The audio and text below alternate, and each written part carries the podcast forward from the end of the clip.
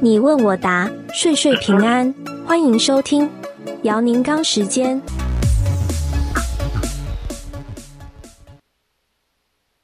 各位听众朋友，大家好，欢迎大家收听你问我答。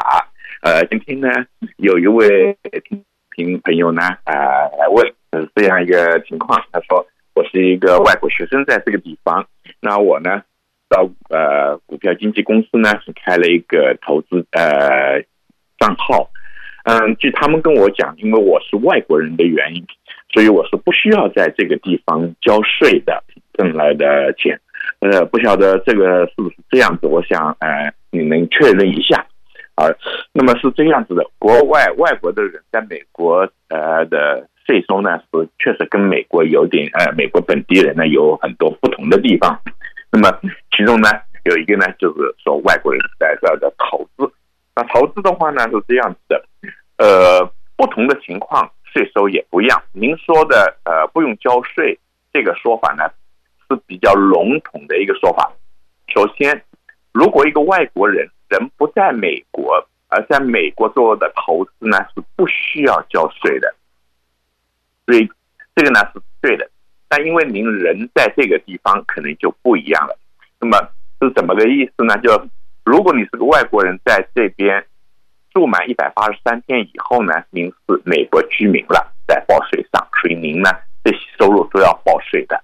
如果不是这样子的话呢，那么如果你在股票市场做投资的话呢，它分三类情况。第一类，你开了账号以后呢，如果钱放到那个账号上呢，呃，可能会产生利息。那利息呢，在呃，作为一个外国人在美国挣到的利息是不需要在美国报税。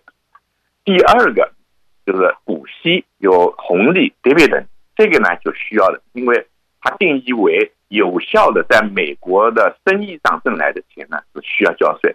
那么 dividend 是什么意思呢？你投钱投到他某一家公司，这家公司拿那些钱去做生意，做了生意又赚了钱，然后呢给你的。分红。所以呢，这个属于投资的，就是呃，就是美国的。生意上挣的。钱，那么你还是要交税的。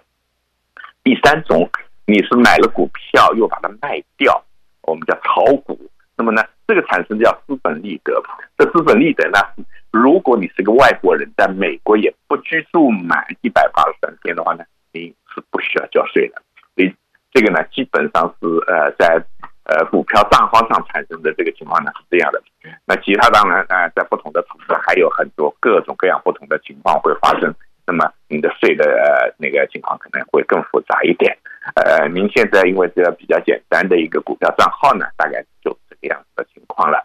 好了，我们这个问题呢，今天就呃简单的讨论到这地方，谢谢大家收听，我们下个礼拜二这个时候再见。